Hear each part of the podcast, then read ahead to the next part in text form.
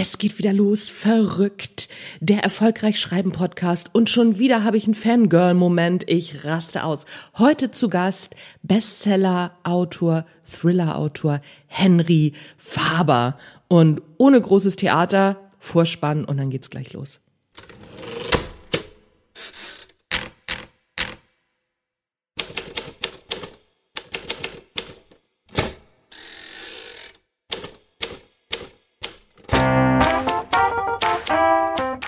Hallo und herzlich willkommen zum Erfolgreich Schreiben Podcast. Lieblingspodcast rund um Schreiben. Du weißt Bescheid. Wir fangen gleich an, weil ich will dieses Interview unbedingt machen, beziehungsweise ich habe es ja schon gemacht. Ich habe es für dich geschnitten. Erfolgreich Schreiben Podcast. Mein Name ist Anja Niekerken, zu Gast Henry Faber. Attacke los!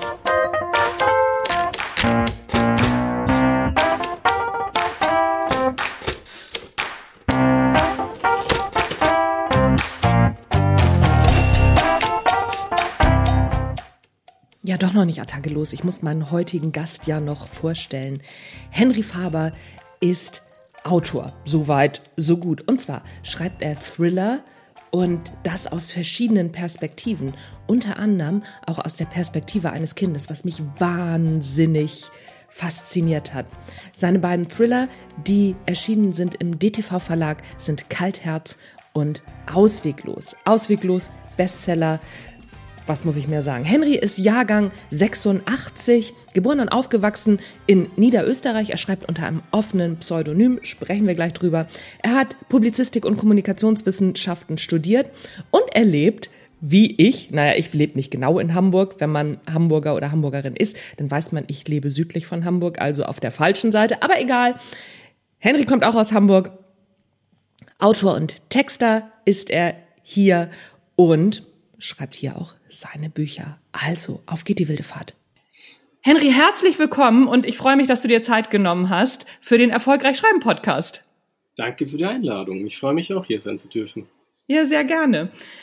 Ähm, erstmal muss ich natürlich wissen, sag mal, du kommst aus Wien. Was hat dich denn nach Hamburg verschlagen? Ist doch richtig, ne? Dass du noch, dass du in, in Hamburg lebst.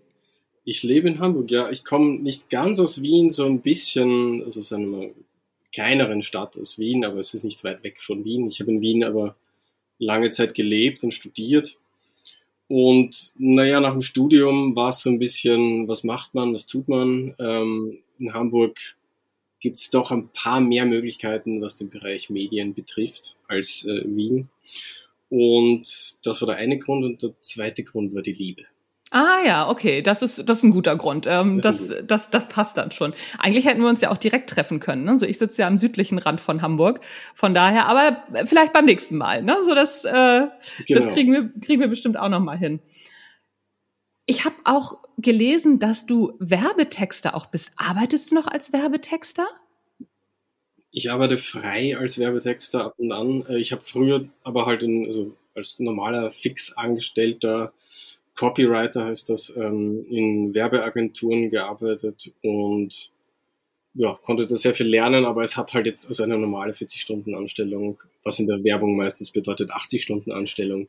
Ähm, I know. Hat, hat ja, nicht ja. so ganz, ja, du bist ja selber nicht ganz unerfahren in dem Bereich.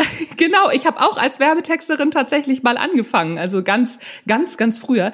Ich habe tatsächlich, was äh, viele nicht wissen, ich habe Grafik und Kommunikation studiert. Also, ne, also ich bin ah. eigentlich originär Grafikerin, habe aber nie als Grafikerin gearbeitet und gleich als Texterin angefangen, weil mir das einfach mehr gelegen hat. Naja, aber gut, für meinen eigenen Kram mache ich, ne, so und ja. aber ich habe nie damit jetzt Geld für andere verdient, sag ich. Na, vielleicht zwei, drei kleine Jobs, aber ne, so ähm, ich mache nur meinen eigenen Kram, aber ich habe immer äh, in, in Text und Konzeption gearbeitet, gleich von Anfang an. Man kommt ja eigentlich so also jetzt nicht mehr so, aber wenn du in Agenturen arbeitest, dann kommst du ja auch irgendwann mit der Zeit drauf, dass die meisten, die Text, irgendwas im Bereich Text machen und die halt gut sind, auch eigentlich ein bisschen ein grafisches Verständnis haben. Vielleicht können die dann nicht Photoshop bedienen und jede einzelne Funktion, aber sie können schon so ein bisschen Ideen skizzieren und, und, und aufmalen. Und manchmal hatte ich sogar den Eindruck, dass Texter, das ist ein Geheimnis, glaube ich, aber dass, nee, viele, dass viele Texter vertuschen, dass sie auch, eigentlich auch ein bisschen grafisch begabt sind, weil sie dann mehr arbeiten müssten.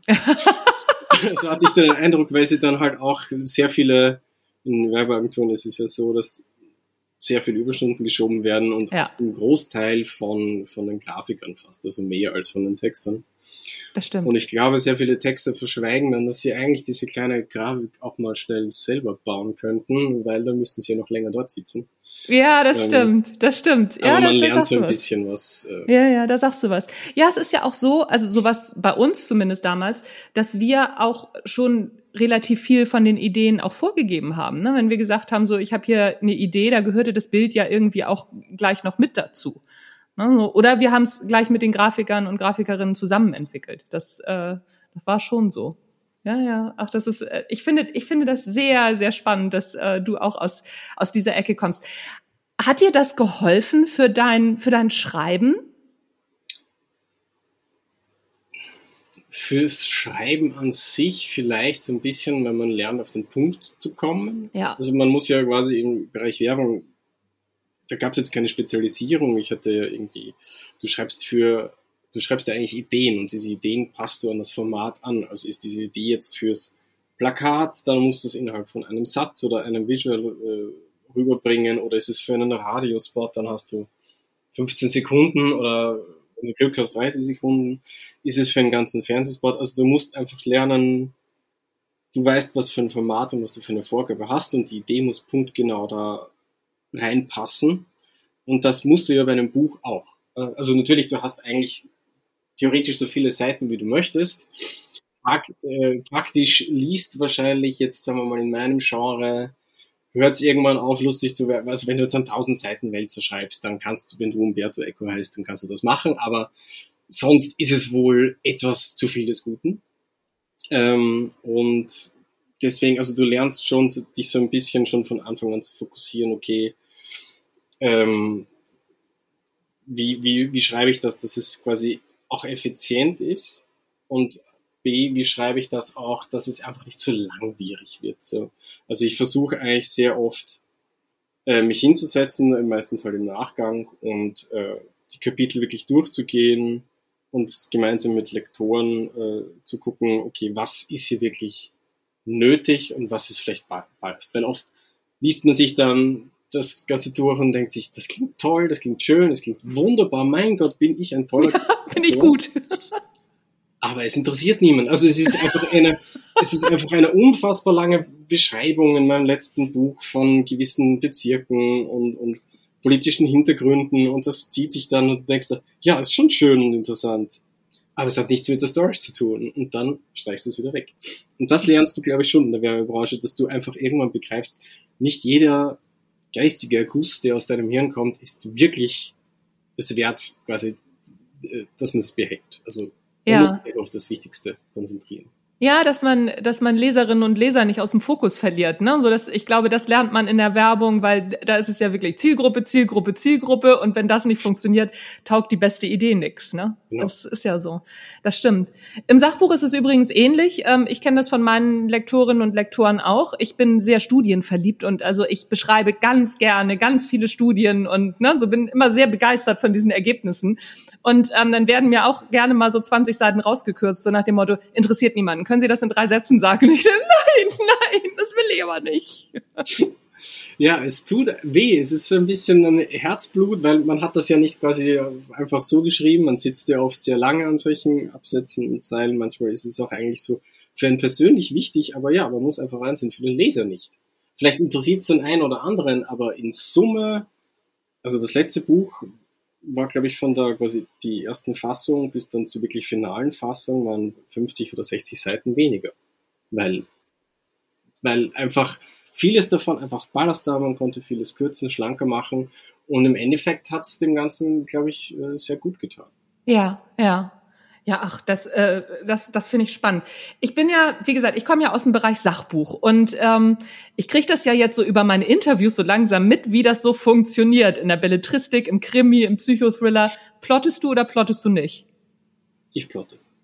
Okay. Also ich werf dann sehr oft alles über den Haufen, aber ich habe von Anfang an schon eine Art von einem Plotplan und ich hatte noch nie den Fall, dass der Schluss dann tatsächlich so war, wie ich es vorgesehen hatte. Aber Aha. ich habe schon einen Plan.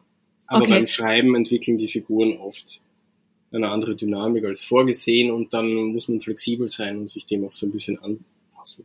Also bist du so ein, ich sag mal, so ein, so ein, so ein, so eine Mischung aus beiden sozusagen. Also du lässt die Figuren dann doch schon auch machen, sag ich mal in Anführungszeichen, was sie wollen. Ja, das schon. Also ich glaube einfach, dass du, wenn du eine Story beginnst und du anfängst, dich in die Figuren hinein zu versetzen und zu fühlen, dann, dann beginnst du erstmal die zu verstehen, aber du verstehst sie erst wirklich, wenn du sie schreibst und wenn du sie in ihren Köpfen mehrere Kapitel verbringst, weil ich schreibe ja in beiden Büchern, sowohl in Kaltherz als auch in Ausweglos, aus verschiedenen Ich-Perspektiven, also aus den mhm. Köpfen der Figuren heraus und die unterscheiden sich. Also beim letzten war es ein, ein kleines Kind, ein kleines Mädchen, fünf Jahre und ähm, wenn du das mal so eine Zeit lang machst und diesen Figuren dich befindest und dann siehst du quasi das Ziel, auf was es hinauslaufen wird, aber das passt irgendwie nicht mehr mit dieser Figur zusammen, dann, dann muss man das ändern. Also weil ich finde, man muss den Figuren eher gerecht werden als dem übergeordneten Ziel, weil sonst fühlt sich, nur dann fühlt sich ein Buch und eine Figur, finde ich, authentischer. Mhm. Und wenn du am mhm. Schluss dieses Gefühl hast, so, das ist das jetzt eigentlich für ein aufgesetztes Ende, das passt gar nicht so richtig, so diese Entwicklung der Figur, ähm, dann macht es keinen Sinn für mich. Also dann macht es für diese Figur keinen Sinn und dann macht es wahrscheinlich auch für das gesamte Erlebnis des Lesers keinen Sinn. Und deswegen möchte ich da flexibel bleiben und das passe ich dann auch. Ja, ja. Ah, spannend. In Ausweg, Ausweglos war es, ne? wo du aus, aus der Perspektive eines fünfjährigen Kindes geschrieben hast, richtig? Nee, Kaltherz. Ach, das ist Kaltherz, genau. Wie, wie hast du das gemacht? Also so da habe ich ja wirklich die ganze Zeit drüber nachgedacht, weil ähm, Kinder ja nicht nur nicht nur anders formulieren, sondern ja auch anders denken. Wie bist du da rangegangen? Ähm, viel Zeit im Kindergarten verbracht. Nein, ähm, am Zaun des Kindergartens, ob die netten Kinder mit dem Onkel reden. Ja, genau. Ähm, Nein, also ich habe schon versucht, irgendwie sehr viel dieses Kindersprech eben bei Bekannten und, und Freunden irgendwie so aufzusaugen. Mhm. Und ich habe auch dieses, wie hieß diese Show? Dingster? Nee, wo die Kinder. Doch Dingster, äh, wo Kinder Dingster, erklären. Ja. Habe ich, hab ich versucht, irgendwie diese Folgen von früher anzugucken, um mir dieses, ah. eben diese kindliche Art des Sprechens, des Denkens, des Erklärens irgendwie drauf zu schaffen. Und dann habe ich halt versucht, diese Kapitel zu schreiben. Also ich wusste ja ungefähr, was wann passieren muss. Ja. Und habe dann versucht, eben diese Kapitel ein paar hintereinander einfach so zu schreiben. Und da ist es aber auch, also ich hatte sicher doppelt so viele Kapitel, wie dann im Endeffekt übrig geblieben sind, weil man dann einfach, man schreibt und schreibt und schreibt und denkt sich so, ja, das ist alles, klingt alles gut, aber es ist dann nicht alles nötig. Ähm, das tut nichts für die Story und dann kürzt es wieder raus. Aber das Kind war schon eine sehr eigentlich die größte Herausforderung an dem Ganzen, weil du halt am Anfang warst zu kindlich, dann hatte man, ja, es klingt so niedlich so, aber es ist halt auf die Dauer dann auch ein bisschen anstrengend für einen versierten Leser dann zu lesen. Und man darf aber auch nicht zu erwachsen natürlich klingen, weil ein fünfjähriges Mädchen klingt halt einfach nicht so. Man findet teilweise so Umschreibungen und wenn es dann eben in so, sagen wir mal, genre-spezifische Probleme geht, wirklich wo keine Ahnung, es geht ums nackte Überleben, so Todesängste oder so, wie erzähle ich das aus Sicht eines Kindes? Mhm. Das, das, ja, also ich, ich weiß nicht, ich habe bisher das Feedback bekommen, dass es mir ganz gut gelungen ist. Das ist ähm, so. äh, dass es authentisch klingt. Ja, also man, man kann es wahrscheinlich schwer ähm, überhaupt so nachvollziehen, weil die hoffentlich die wenigsten Kinder überhaupt die in so eine Situation kommen wie in meinem Buch, dass sie entführt werden. Ähm, aber ich habe es versucht, eben nicht zu übertrieben und halt möglichst authentisch mhm. zu erzählen. Mhm. Ich finde die Idee ja auch ganz großartig, da, da so ranzugehen, auch gerade auch gerade an dieses Genre, ne? gerade an, an so einen Thriller. Wie bist du auf die Idee gekommen überhaupt? Was, was war so der Heureka-Moment? Ach so, so könnte ich das machen. Die Art, diese Ich-Perspektiven-Erzählung? Nee, dass, dass du auch aus der ähm, Perspektive des Kindes schreibst. Ach so, naja, die Idee generell überhaupt zu dem Buch ist gar nicht so über Kindesentführung gekommen, sondern über das Thema Scheidungskrieg. Jetzt mhm. äh, Gott sei Dank nicht mein eigener und jetzt auch nicht so irgendwie so krass betroffen, aber ich habe so über mehrere Banden so mitbekommen mhm. beim Einzelfällen, was das mit Kindern macht, was das mit den Eltern macht und wie sehr sowas einen Menschen irgendwie verändert. Und das fand ich, also faszinierend klingt jetzt blöd, aber es war so, also ich habe, ich, ich fand das einfach schockierend und faszinierend zugleich, wie sehr sich Menschen verändern, wenn es, also wenn es Liebe Hass wird. Und dieses Thema fand ich so spannend, dass ich dann halt immer so herumgedacht habe, ja, was wäre, wenn man jetzt dieses Kind quasi, was ja meistens dann die gar nicht unbedingt so, im, aber es steht schon im Mittelpunkt von so einem Scheidungskrieg, wenn ein Kind da ist, dann ist es halt meistens, alles dreht sich um dieses Kind und wer bekommt dieses Kind und wie viel Zeit hat, darf er mit dem Kind verbringen und wer kümmert sich um das Kind. Und ich dachte mir, fand es irgendwie interessant, was ist, wenn man dieses Kind wegnehmen würde? Würde das irgendwie, was, was würde das mit dieser Konstellation machen? Und darüber bin ich eigentlich erst auf dieses Thema gekommen von auf Kindesentführung und fand es aber auch halt spannend, zu erzählen aus der Sicht des Kindes, weil man das, ja, also es gibt schon Bücher, die das machen, es gibt einige Bücher, tausende Bücher, aber ähm, ich habe es jetzt noch nicht so oft gelesen. Ich auch nicht, deswegen frage ich. und ähm, deswegen dachte ich schon, aus, wenn man schon ein Buch über Kindesentführung schreibt, sollte man das Kind auch zu Wort kommen lassen. Ja, ja. Ja, finde ich, also wie gesagt, ich finde den, den Gedanken wahnsinnig spannend und auch ich komme nochmal zurück auf das, was du gesagt hast. Ne? So zum einen, dass wenn du aus dieser Ich-Perspektive schreibst, dass du gesagt hast, das ist teilweise zu niedlich, ne? so dass man dann auch wieder Abstriche machen muss, ähm, damit die Figur dann auch wieder glaubwürdig ist. Das fand, fand ich ganz interessant. Was macht eine Figur oder was ist die Schwierigkeit, wenn du aus der Ich-Perspektive schreibst, eine Figur glaubwürdig zu machen? Ach, also ich finde, die Ich-Perspektive ist die dankbarste, was Glaubwürdigkeit betrifft, weil es okay. die Perspektive ist, die wir alle kennen. Also ja. wenn, man muss sich einfach so im Vorfeld im Klaren sein, was ist das für ein Charakter, was ist das für eine Figur, was definiert diese Figur und mit diesem Mindset versuche ich dann halt ranzugehen und das zu schreiben und ich versuche dann auch einfach, also ich bin dann auch eine Zeit lang diese, auch bei Lesungen versuche ich eine Zeit lang wirklich diese Figur zu sein, was sind ihre Probleme, was sind ihre Ziele, was sind ihre Beweggründe und das geht dann teilweise sogar so weit, dass ich ähm, dieser Zeit vielleicht dann davor und danach, vielleicht wenn diese Figur gerade Probleme hat oder äh, nicht gut drauf ist, dass ich dann selber auch nicht gut drauf bin und ähm, hier mit hängendem Kopf aus dem Zimmer komme oder sowas nach der Arbeit.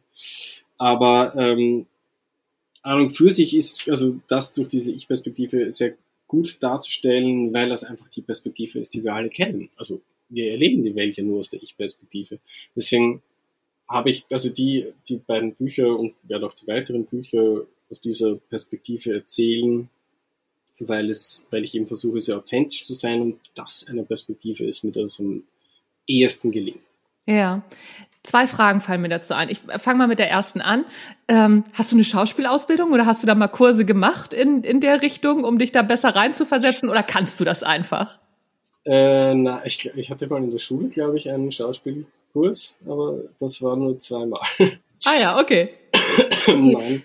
Und die zweite, zweite Frage, ähm, es war ja mal eine Zeit lang so ein, ein Stück weit verpönt, aus der Ich-Perspektive zu schreiben. Ich erinnere mich an ähm, das Interview, was ich mit Sebastian Fitzek äh, geführt habe. Sein erster Roman, den er abgegeben hat, den hat er auch aus der Ich-Perspektive geschrieben und da wurde gesagt, nee, nee, nee, nee, nee, Anfängerfehler, schreiben Sie das mal um.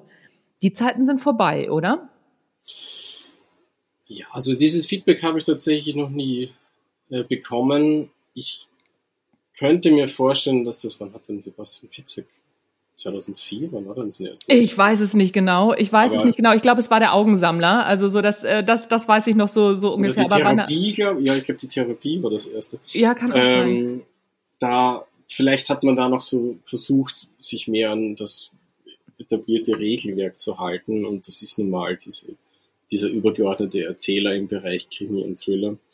Aber das ist, glaube ich, schon ein Stück weit, ein Stück, Stück weit offener geworden. Also ich hatte jetzt noch nie das Gefühl, ich habe schon ein, zwei Mal so gelesen, so in, in Rezensionen, ähm, dass die Ich-Perspektive nicht jedermanns Sache ist. Äh, aber das ist so ein bisschen, ja gut, äh, wenn ich mich mit meinem Buch beschäftige, eben, sei es jetzt online oder im Interieur oder irgendwo in einer Buchhandlung, und ich, ich schlag die ersten zwei Seiten auf und ich sehe schon, das ist eine Ich-Perspektive, es ist Präsens, dann kaufe ich es mir nicht, wenn ich das nicht möchte.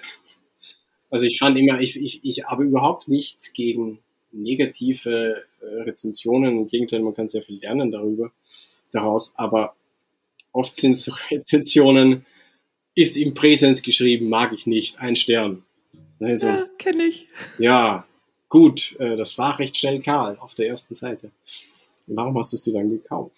Ja, ja, ja, aber, aber das, also das, das kenne ich auch. Da, da denke ich auch manchmal, sag mal, ähm, ich habe zum Beispiel eine Rezension für mein, für mein Buch Marketing für AutorInnen, ein Ratgeber für EinsteigerInnen. Da wird sich beschwert, dass da gegendert wird. Ich meine, what? Was, äh, äh, was soll man denn machen? Ja, also ich weiß auch nicht, wenn man quasi etwas kauft und sich aber absolut null damit vorher beschäftigt. Das habe ich noch nie in meinem Leben gemacht. Also ja, vielleicht jetzt, wenn ich irgendwo Klopapier kaufe oder im Supermarkt irgendwas nehme, so dann beschäftigt man sich nicht sehr damit. Aber wenn man sich ein Buch kauft oder in dem Fall einen Ratgeber und vielleicht nicht mal die Überschrift liest oder die, die der Titel, Titel oder, oder der die Titel. Titel das habe ich jetzt so noch nie eigentlich in meinem Fall oder in meinem Umfeld erlebt. Aber vielleicht ist es manchmal so. Vielleicht gibt es so spontan Blindkäufer. Ja, gut, okay, wenn man es oder zum Beispiel, wenn man es geschenkt kriegt, ne? Also dann, ja. okay, dann dann bin ich noch dabei, aber alles andere, da denke ich dann auch. Ähnlich ist es ja, wie gesagt, auch mit mit dieser Ich-Perspektive. Ich mag das zum Beispiel inzwischen sehr gerne. Ich habe vor kurzem ein, ich glaube, habe ich das gelesen oder gehört? Ich glaube, ich habe es als Hörbuch gehört. Ich weiß nicht mehr von wem es war. Da wurde mit der Ich-Perspektive und dem übergeordneten Erzähler gespielt. Also, ne, so und der übergeordnete Erzähler hat auch aus zwei verschiedenen Perspektiven, einmal übergeordnet und einmal aus einer anderen, also eine andere Person stärker begleitet und eine Ich-Perspektive gab's.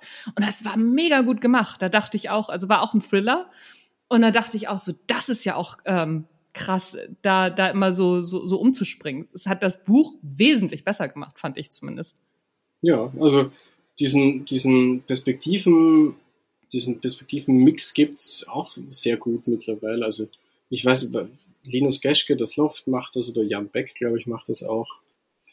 Ähm, machen das beides sehr gut. Ähm, das ist halt echt eine, eine, eine Abstimmungssache. Also man, ich kann schon manchmal verstehen, es gibt manchmal so bei Ich-Perspektiven, glaube ich, das Feedback, man findet schwerer rein. Also du hast einfach von Anfang an dann mehrere Ich-Perspektiven, je nachdem halt, wie viele man sich entscheidet, in die man halt alle erstmal hineinfinden muss. Und ich glaube, das ist schon so bei Ich-Perspektiven, da muss man mal, äh, da muss man sich vielleicht mal wirklich damit beschäftigen, ähm, die ersten keine Ahnung, 80 Seiten, ähm, dass man sich mal Zeit gibt, um in diesen Sprachduktus reinzufinden.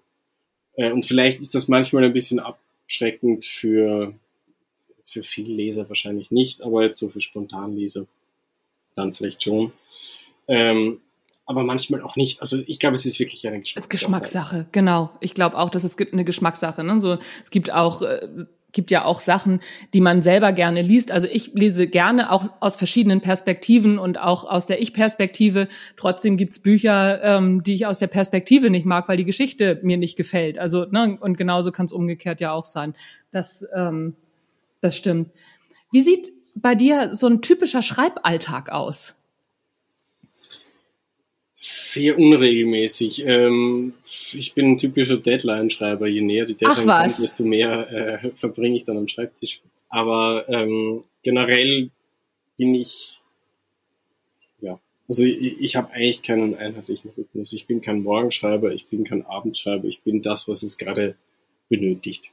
Ach, das ist witzig. Das habe ich noch nicht gehabt. Also da bist du, da bist du tatsächlich der Erste. Ich habe entweder Leute, die abends schreiben, morgens schreiben, aber immer so, so eine Regelmäßigkeit haben. Das, äh, das habe ich zum Beispiel auch noch nicht gehört. Gut, Deadline schreiben schon. Also so das, das können wir, glaube ich, alle ganz gut.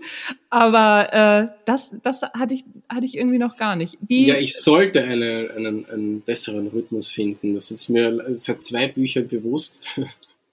aber ich habe es noch nicht geschafft, einen wirklichen Rhythmus zu finden.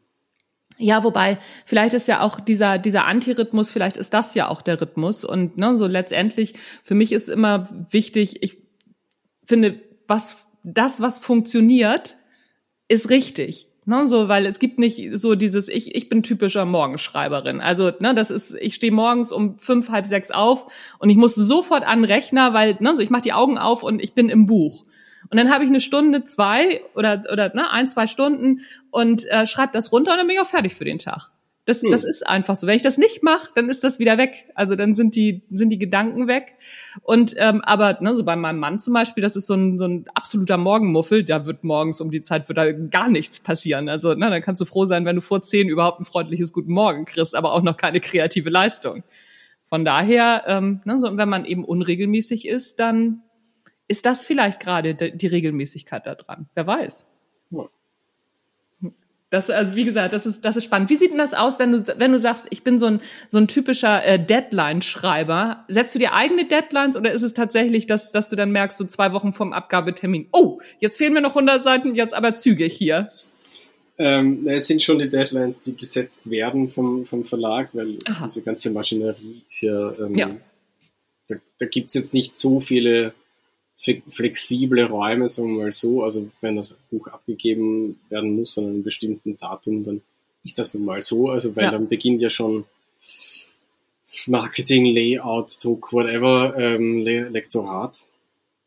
Ähm, das sind schon diese, und dazwischen, also es ist ja nicht so, dass man ein Buch schreibt, äh, jetzt in meinem Fall ein Jahr lang circa, mhm. und wenn ich äh, elf Monate nach Beginn dieser Phase sieht der Verlag zum ersten Mal, was man eigentlich gerade geschrieben hat. Sondern es ist ja meistens so, dass du in, in bestimmten Phasen dich A mit deinem Lektor, mit deiner Lektorin abstimmst ja. und dass du halt auch mal Textproben oder halt schon mal von, von den ersten Kapiteln oder so was abgibst für ähm, Probeleser, für verlagsinterne Sachen, auch für, wird glaube ich auch oft äh, hinausgegeben für Handelsvertreter, dass sie schon mal Den wissen, Vertrieb, was kann, ja. genau, Vertrieb, mhm. was die, was, was, äh, was erwartet die.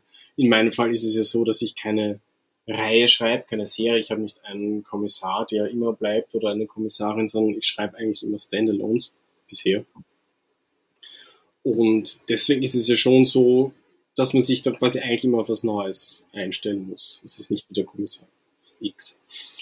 Und auch immer eine andere Stadt oder eine, Ah ja, okay, okay. Warum hast du, also äh, hat das einen Grund oder ist es einfach so, nö, habe ich einfach Lust zu, ähm, die mir immer wieder was Neues auszudenken? Oder hast du dich noch nicht in einen Kommissar oder eine Kommissarin verliebt? Ich verliebe mich jedes Mal in den Kommissar oder die Kommissarin, also auch in meine letzte äh, Kommissarin äh, Kim Lansky habe ich mich eigentlich äh, besonders verliebt. Nur haben Serien für mich sehr oft halt dieses Problem, dass sie, ähm, dass sie immer quasi diese Konstante einer Figur mittragen und diese Figur sich teilweise dann nicht besonders entwickelt. Oder sehr schleppend. Also wenn du jetzt eine Serie konzipierst mit neun oder zehn oder mehr Teilen, dann wird das Personal irgendwann mal sehr, also du kennst es schon, das ist ja auch der Vorteil von, von Serien, du, du kannst erwarten, was diese Figur macht und wie sie tickt. Und das will ich aber persönlich nicht für meine Stories, weil ich möchte nicht, dass du ungefähr weißt, was dich erwartet. Ich möchte wirklich jedes Mal eigentlich ein, ein, ein, große Überraschungs, äh, ein großes Überraschungspaket schnüren und keinen erwartbaren Ausgang haben. Also ich habe, es ist mir Gott sei Dank gelungen, zumindest was, was das Feedback oder die, ja, die Rezensionen so betrifft, dass bei sowohl bei Ausweglos als auch bei Kaltherz ähm, mit dem Storyverlauf eigentlich die wenigsten so gerechnet hätten und auch schon gar nicht mit dem Ende. Und das kann man, ja, das kann man schwerer machen, solche, äh, oder fast unmöglich machen, solche äh, Stories zu konzipieren, wenn sehr viel gleich bleibt, wenn die Stadt gleich bleibt, wenn das Figuren, also wenn das Personal gleich bleibt, besonders wenn die Hauptprotagonisten gleich bleiben. Es geht schon, aber also es interessiert mich mehr, eine wirklich gute, ausgewogene, überraschende Story abzuliefern mit, mit, mit, mit, mit sehr vielen, also ja, ich versuche es mit sehr vielen Twists und, und ich arbeite sehr viel auch mit Cliffhangern. Ähm, das interessiert mich mehr als eine Serie zu entwerfen, weil ich auch glaube, also es ist, glaube ich, in der Belletristik, besonders im Bereich Krimi und Thriller, ähm, sehr angesagt, Serien zu schreiben, auch ist ja überall Serien, Netflix. Überall. Also gerade im Moment ist es, glaube ich, auch gerade sehr hip, ne? Ja, ähm, nur ehrlich gesagt, meine persönliche Leseerfahrung zeigt, wenn ich bei Serien jetzt nicht von Anfang an dabei bin, sondern erst dann, wenn ich so ein Buch in der Hand nehme und so, das ist jetzt der dritte Teil von Kommissar irgendwo, dann so, boah, müsste ich ja eigentlich die ersten zwei lesen. Natürlich kann man die meistens lesen, ohne die anderen zu kennen. Aber es fühlt sich immer so ein bisschen an, als hätte ich einfach, ich wäre nicht von Anfang an dabei gewesen. Und wenn ich dann schon so lese, der fünfte Fall von Kommissar Works oder whatever, dann habe ich irgendwie schon keine Lust mehr drauf, weil ich mir denke, ja, ich möchte es eigentlich von Anfang an lesen, dann müsste ich aber den ersten Teil finden. Manchmal tue ich das dann auch, dann lese ich halt wirklich den ersten Teil. Aber so für Spontankäufe ist es eher hinderlich. Deswegen also, das stimmt, das stimmt. Ich glaube, das ist so immer ein, ein, eine reprodu reproduzierte Weisheit in der Branche, wo ich mich manchmal frage, ob die wirklich stimmt. Ja. Ob das naja, der Leser wirklich ja. lieber möchte. Ja, vielleicht ist es auch so ein, so ein Stück auch einfach aus Marketing-technischen ähm, Gründen, ne? So never change a running system oder ne, never change a winning horse. Also wenn das gut funktioniert, warum nicht weitermachen? Also ja. das ist ja das ist ja oft das Prinzip. Wir sehen das bei, bei Filmen auch immer wieder. Ne? So Marvel produziert sich ja oder ne, so reproduziert sich ja jetzt unendlich selbst. Und ob es unbedingt besser wird, ist die nächste Frage, oder? Ja, ähm, Marvel gucke ich jetzt relativ wenig. Äh, ich habe ab und zu mal dann doch irgendwas im Kino oder ja, im, im, Fernsehen gesehen und hatte dann aber genau dieses Problem. Also, welcher Captain, wo, was, was, wieso kann der, wer ist das? Ähm, ja, wieso kennen die sich? Was, was, wer ist das? Ähm, da bin ich eher so ein nerviger Zuschauer, wenn, wenn andere das halt schon alles irgendwie so kennen. Ähm, ich glaube eigentlich, ich versuche einen anderen Weg zu gehen, eben, dass ich versuche, mich selbst so als eine Art Marke und die Art meiner Schreibe und die Art, wie ich Stories erzähle, dass ich das als Marke versucht zu etablieren, dass das quasi in einer gewissen Art auf einer gewissen Qualität hoffentlich gleich bleibt und das, also ich möchte einfach das Leser, wenn sie sehen, auch wenn sie es gar nicht so großartig vorher gehört haben, um was es geht in der Story, wenn da ein neues Buch von mir liegt, dann möchte ich eigentlich, dass sie das nehmen und genau wissen, okay, das ist jetzt quasi eine Story von diesem Qualitätsanspruch, wie schon die anderen beiden Bücher waren. Und das würde ich gerne, und das funktioniert dann bei manchen Sachen auch, also meistens halt eher im Filmbereich. Quentin Tarantino macht jedes Mal was anderes, aber du weißt, wenn du dir einen Quentin Tarantino anschaust, dass du Quentin Tarantino bekommst. Ja. Ja, ja, aber es funktioniert ja auch, also im, im Schreiben funktioniert es ja auch, ne? Stephen ja. King funktioniert, äh, Sebastian Fitzek funktioniert und also, ne, da gibt es ja ganz, ganz viele, wo es super funktioniert. Und ähm, ich finde das auch wahnsinnig gut, ne? weil da weiß ich halt, okay, wenn ich jetzt dazu greife, dann weiß ich auch, was ich bekomme. Also das, das weiß ich ja als, als Leser beziehungsweise Leserin in irgendeiner Form. Das finde ich, also finde find ich einfach einen guten Ansatz. Was glaube ich nicht so gut funktioniert, ist, wenn du als, ähm, wenn du dir quasi eine Autorenmarke aufbaust und du selbst diese Marke bist und du wechselst aber pausenlos im Genre. Oder du wechselst vom humoristischen zum jetzt eben klassischen Thriller und dann wechselst du wieder zurück und dann schreibst du mal einen Liebesroman und das machst du alles unter dem gleichen Namen und so einem gleichen Verlag. Dann, glaube ich, verlierst du schon sehr viele Leser, weil sie dann, ja, besonders wenn es halt nicht so gleich ersichtlich ist, dass es das anderes ist. Deswegen hatte ich mich ja auch entschieden, weil ich hatte ja quasi, bevor ich als Henry Faber geschrieben habe, auch ein Buch herausgebracht, das war ein, ein, ein aber eher ein sehr schwarzhumoriger Kriminalroman, ein Österreich-Krimi quasi. Den hatte ich unter meinem Klarnamen herausgebracht.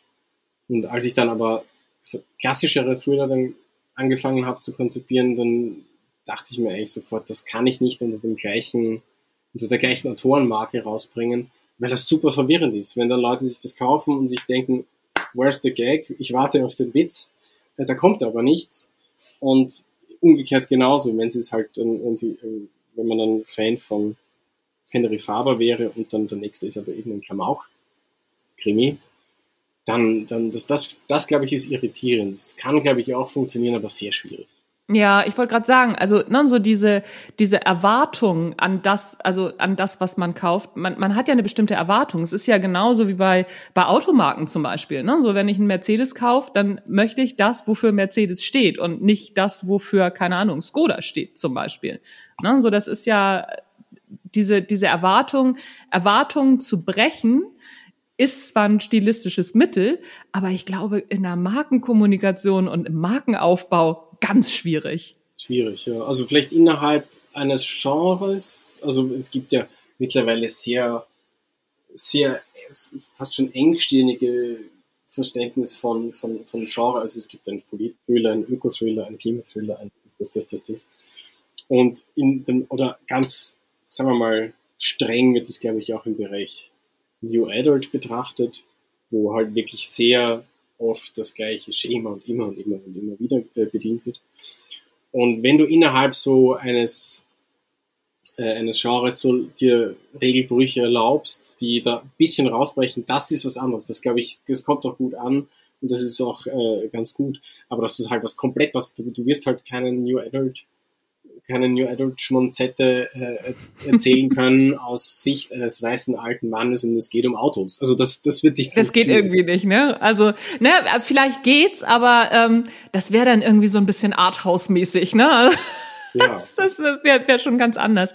Ja, aber ich finde, ich finde das ähm, einen wirklich guten Ansatz. Im Sachbuch haben, hat man das Problem nicht ganz so, weil du kannst dich ja für verschiedene Sachen interessieren, aber trotzdem musst du in irgendeiner Form immer eine Klammer finden. Ne? So, also du kannst nicht äh, also es ist schwer, ein Gartenbuch zu schreiben und, ähm, und ein Führungskräftebuch. Ne? Es sei denn, dass du da irgendwo eine Klammer findest, dass zum Beispiel, also man könnte diese Klammer äh, in der Entspannung haben, ne? so dass, mhm. dass du sagst, so okay, Entspannung findest du im Garten und führen kannst du nicht ohne Entspannung. So, da kannst du dann wieder so eine Klammer finden. Das, das geht einigermaßen, ist ein bisschen erzwungen, gebe ich zu, aber das geht. Aber ich glaube, in, gerade im belletristischen Bereich ist das ähm, ich, ich würde es auch überhaupt nicht empfehlen, weil es geht ja schon los mit, ähm, mit Covergestaltung. Ne? Wenn du da das, die, die Genre-Erwartung brichst, also die meisten Autorinnen und Autoren, gerade Anfängerinnen und Anfänger, die unterschätzen einfach, wie hoch diese Genre-Erwartung auch ist. Ja, es ist natürlich, ich bin, wenn ich, so, so, so wie du, ich habe jetzt schon ein bisschen einen grafischen Hintergrund, so, sagen wir so. Ähm, und wenn du dir jetzt, wenn du dich jetzt in den Thalia stellst oder wenn du dich in den Hugendubel stellst und du guckst diese großen Krimi- und Thriller-Wände an, dann, dann, dann kommt man um den Gedanken nicht herum, dass es schon alles ein bisschen gleich ausschaut und du, du dir denkst so, ja gut, was, was, was müsste man denn jetzt tun, damit man da heraussticht, dass man hervorbricht. Aber man muss schon so ein bisschen sagen, dass ich da auch lernen musste, auch so in Diskussionen mit meinem Verlag oder mit, mit, anderen Leuten aus der Branche, dass das ein ziemlich hohes Risiko ist. Weil du einfach, wenn du äh, Leser und, und Käufer halt im Buchhandel erreichen möchtest, die auch eine Erwartungshaltung haben. Und wenn diese Erwartungshaltung einfach schon vom ersten, von der ersten visuellen Instanz enttäuscht wird, weil das Buch ist äh, kitschig und rosa und whatever, es ist aber ein Thriller, dann wird er es wahrscheinlich nicht mal anschauen.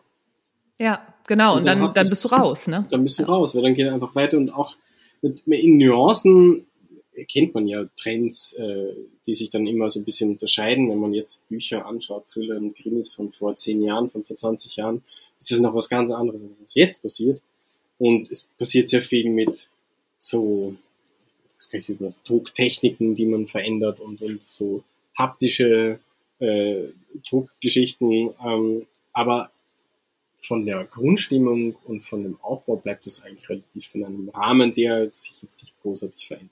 Ja, wobei, was ich bei dir ganz gut finde, also so Thriller neigen ja immer dazu, ein dunkles Cover zu haben und das, also, ne, dass, dass du dieses helle Cover, also dass, dass es bei dir hell ist, aber dass die Motive trotzdem ähm, aus diesem Bereich kommen. Das gefällt mir schon ganz gut. Also ich kenne das sonst nur diese, hell, diese hellen Cover von Simon Beckett, der dann aber diesen Trauerrand immer drumrum hat, was ich auch sehr gut finde. Also das, ne, das, das sind das schon besondere Aspekte. Das ist, Simon Beckett ist eines der perfektesten Beispiele, weil du gehst in einen Laden, ich glaube, der letzte Beckett sah jetzt aber anders aus, aber bevor dem, bevor das, ich weiß nicht mehr, wie der hieß, ich glaube, das Ich weiß es ehrlich gesagt. Ich muss, müsste gucken. Ich habe den letzten Beckett habe ich auf jeden Fall auf meinem, auf meinem Audible-Account. Warte mal. Das Versprechen oder äh, das Verbrechen, das Versprechen, das Gebrechen. Ähm, es war auf jeden Fall. Was nicht die ewigen Toten? Die ewigen naja, ist egal. äh, ich glaube, der war vorher. Ja? Ich ja, dann gucke mal, dann habe ich den letzten noch nicht. ähm, naja, ist ja auch egal, aber es sah optisch anders aus. Ich glaube, es sollte auch so ein bisschen vielleicht ein, ein, ein Neuanfang mit einem neuen, neuen Ermittler sein. Ah, okay. Aber davor, wenn du in einen Laden gegangen bist und du hast einfach nur so eine Wand gesehen und Büchern, du hast dieses Soundback sofort herausgesehen. Und wenn ein neuer da war, hast du zwar nicht unbedingt gesehen, dass ein neuer da war, weil die alle gleich aussehen, aber du wusstest immer, wo der ist und dass, dass er da ist, weil du hast ihn sofort erkannt. Und das ist, glaube ich, eine Kunst, eben, dass du eine, eine mittels Coverdesign eine Autorenmarke aufbaust. Und das ist eine große Kunst. Und ich finde, ich bin selber auch, äh, ich bin ein großer Fan meiner eigenen, ein großer Fan meiner eigenen Cover.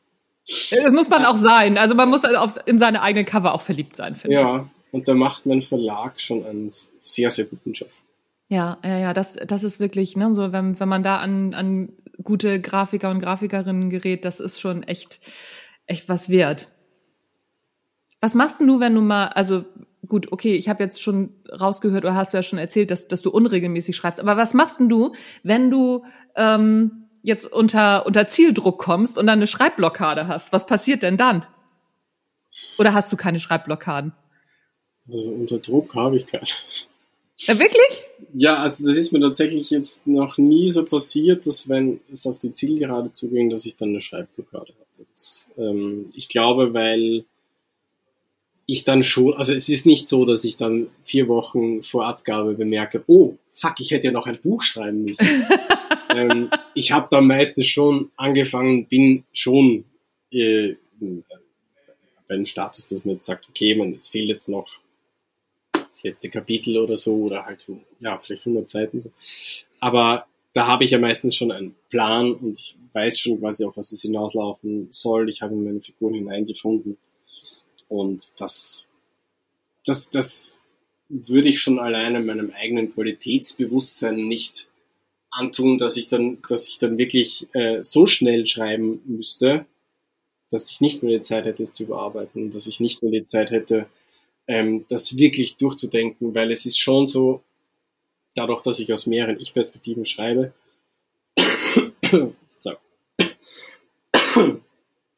ah, Entschuldigung. Ich hatte letzte Woche, ich hatte letzte Woche Corona. Ich bin erst gestern wieder äh, negativ. Deswegen mir hängt aber leider noch ein Husten nach. Ähm, wo war ich jetzt? Ach so, ja.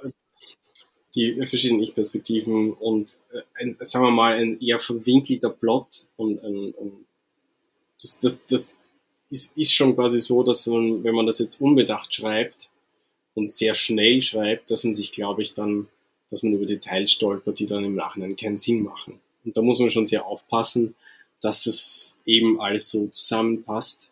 Und das erlebe ich immer wieder. Also wenn man es geschrieben hat und dann im Idealfall eine Zeit lang das Ganze sacken lässt und das Ganze ruhen lässt und dann liest man sich nochmal durch und fängt es an zu überarbeiten, dass A, das Kürzungspotenzial enorm hoch ist und B, du sehr oft Sachen findest, ach, das passt ja gar nicht zusammen, das muss ich noch irgendwie anpassen oder diese Zeiträume passen nicht zusammen oder hier auch so Kleinigkeiten, das fällt mir dann schon auch, also nicht nur mir, Gott sei Dank habe ich auch Lektoren, äh, die, die da auch äh, äh, aufpassen, dass, keine Ahnung, in einer Szene ist die Figur auf oben an der Treppe und der nächsten Szene, also so mhm. Anschlussfehler.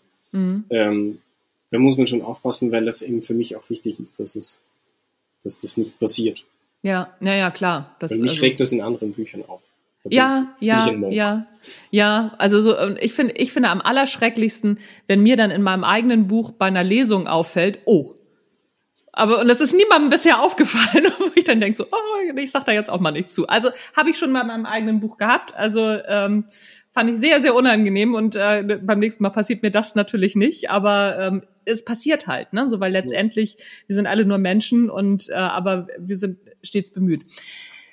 Ich gehe noch mal zurück zu deinem zu deinen Anfängen. Du kommst ja, wie gesagt, wie ich auch aus der Werbung und aus dem Text. Wie hast du angefangen, also wie ging das bei dir los mit dem Schreiben? Wie hast du angefangen? Wie hast du dich ähm, daran getastet? Weil ich sag mal so, ähm, schreib, hast du gleich von Anfang an gleich dein erstes Buch geschrieben oder hast du mit Kurzgeschichten angefangen? Wie bist du in diesen Schreibprozess überhaupt reingekommen? Naja, Kurzgeschichten man kann jetzt nicht sagen, dass ich, ähm, dass das irgendwie überraschend kam, dass ich jetzt angefangen habe, Bücher zu schreiben, weil ich eben Kurzgeschichten schon sehr früh angefangen habe ah, zu schreiben, okay. schon in der, schon als Kind, schon in der Schule. Ich, ich hatte immer irgendwie einen Sinn für, für fürs Schreiben, eine Leidenschaft fürs Schreiben und habe auch schon sehr sehr früh damit begonnen, Kurzgeschichten für meine für meine Lehrer zu schreiben, für Eltern zu schreiben, für Freunde zu schreiben und ähm, habe dann auch, ähm, ich hatte dann das Glück, dass meine, in, in, ich nicht mehr 16 oder so oder 17, dass meine Deutschlehrerin damals ähm, eine Geschichte, die ich eigentlich als Hausübung, als Aufgabe, glaube ich, geschrieben habe, hat sie eingereicht bei einem Kurzgeschichtenwettbewerb, ohne mir das zu sagen. Und ähm, den, den hatte ich dann gewonnen. Und dann hatte ich das erste Mal so ein bisschen wow, ich kann damit ja irgendwas gewinnen, ich kann damit ja irgendwas tun. Das ist ja, es liest, liest nicht nur meine Mutter, meine Deutschlehrerin oder irgendjemand, sondern auch andere Leute und das finden die auch so sogar noch gut. Und dann habe ich das so ja in unregelmäßigen Abständen immer so weitergemacht und habe dann noch äh, an anderen Schreibwettbewerben teilgenommen, habe dann auch ähm, ja so bei manchen dann auf die Shortlist, bei manchen gar nichts äh, gewonnen. Ähm, bei einem dann bei der Frankfurter Buchmesse, ich glaube von Bastei Löbe war der, ähm, den hatte ich dann auch gewonnen. Und da habe ich damals meine jetzige Literaturagentin kennengelernt. Und die sitzt, äh, oder die saß damals in der Jury und kam nach diesem, nach dieser Preisverleihung dann auf mich zu und hat, äh, hat mich gefragt, ob ich auch, also ich habe meistens äh, humoristische Kurzgeschichten geschrieben und hat mich damals gefragt, ob ich auch ganze Bücher schreiben. Damals, ja, hatte ich aber noch, hatte ich kein Konzept und ich hatte da irgendwie auch noch kein Buch in der Schublade, ich hatte immer noch halt nur so Kurzgeschichten. Und daraufhin, nach einem Gespräch so, dass Kurzgeschichten jetzt nicht besonders ähm, zielführend sind, sagen wir mal so, für den Buchmarkt, Gibt es auch Ausnahmen, aber in der Regel ist es eher nicht so beliebt wie jetzt so Romane, Krimi-Thriller. Habe ich dann angefangen, aus einer dieser Kurzgeschichten, Ideen ein ganzes Buch zu machen. Und ah, okay. Das habe ich dann so, ja, das habe ich dann ihr geschickt und dann daraus resultierte dann mein erster Buchvertrag, Verlagsvertrag. Ah, spannend.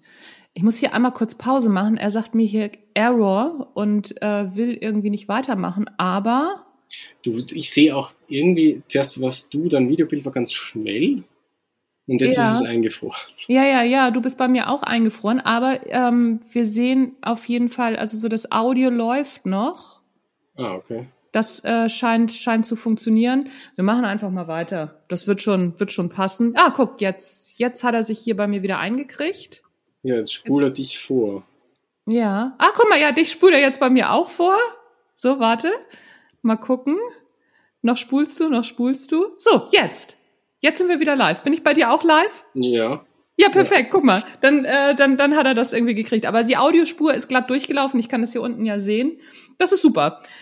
Dann, äh, gut, die Antwort haben, haben wir noch gut durchgekriegt. Dann sind wir jetzt sowieso, wir sind jetzt schon ähm, fast am Ende. Ich habe noch drei Fragen, die ich allen meinen Interviewgästen äh, stelle.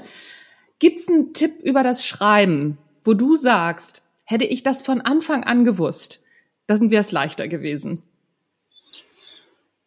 Ähm, nicht zu viel nachdenken.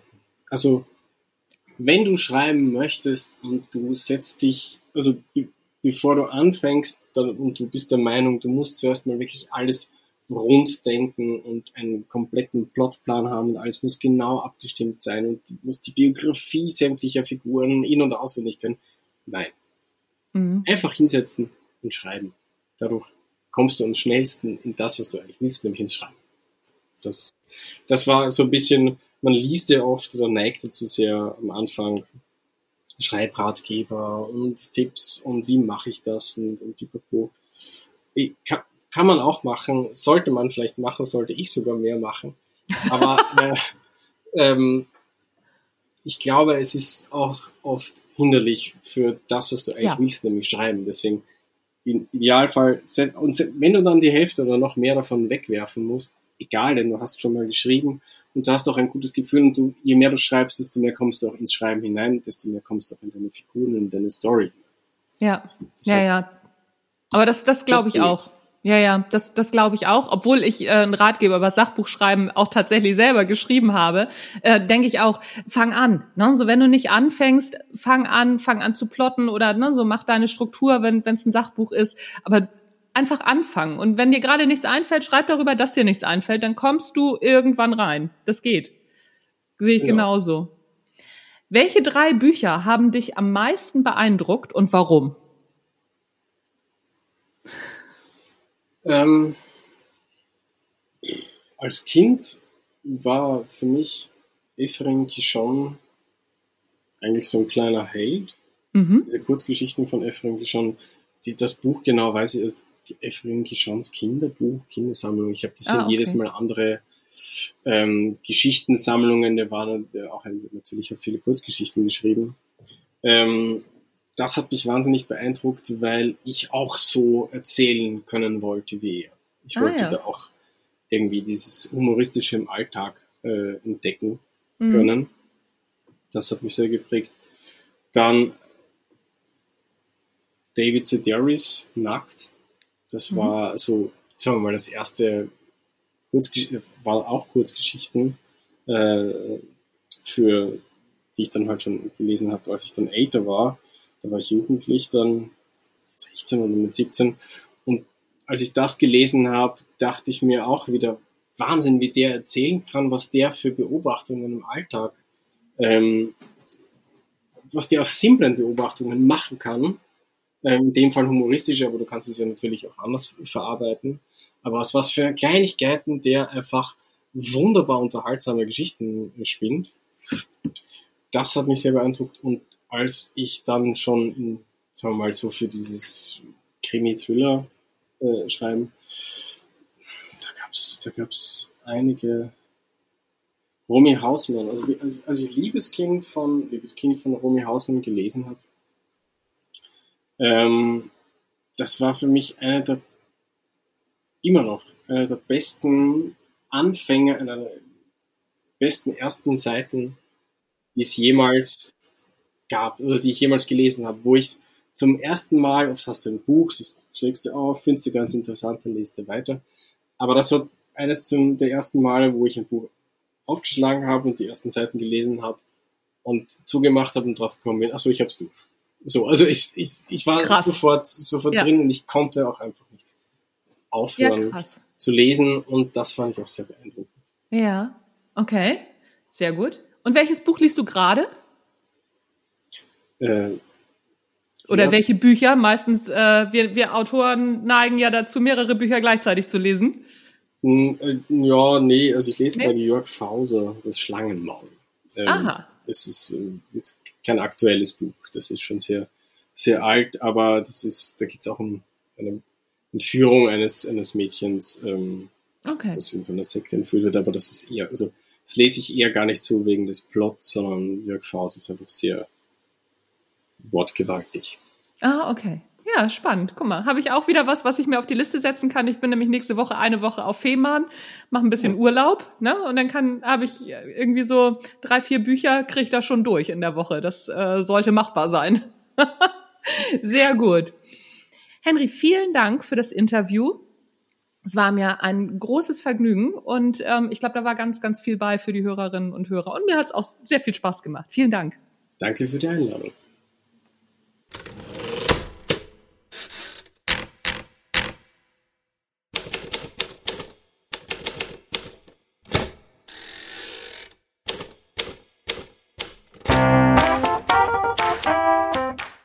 Ja, so ist das, wenn man sich gut unterhält. Ne? Die Zeit rennt und schon ist wieder fast eine Stunde rum.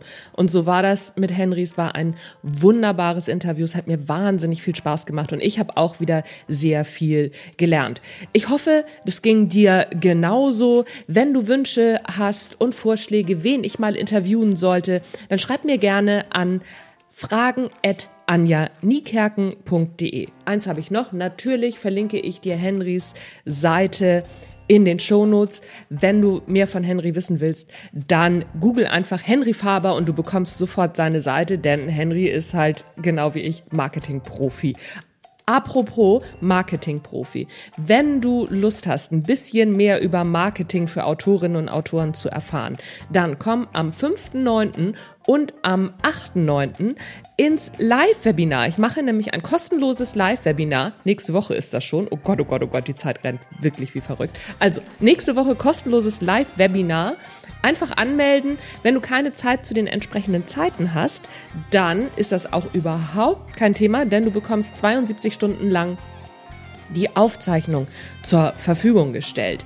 Auch das verlinke ich dir alles in den Show Notes. Wenn du das nicht findest, dann schau einfach auf meiner Internetseite vorbei www.anjaniekerken.de, alles zusammengeschrieben, kannst du auch googeln und da gleich von Anfang an oben drüber steht das alles, wo du das kostenlose Live-Webinar findest. Das ist letzte in diesem Jahr rund ums Marketing, also Lohnt sich. Rein da. Das war's von mir für heute. Das war der Erfolgreich Schreiben Podcast. Mein Name ist Anja Niekerken. Bleibt mir gewogen. Wir hören uns nächste Woche wieder. Tschüss. Bis dann.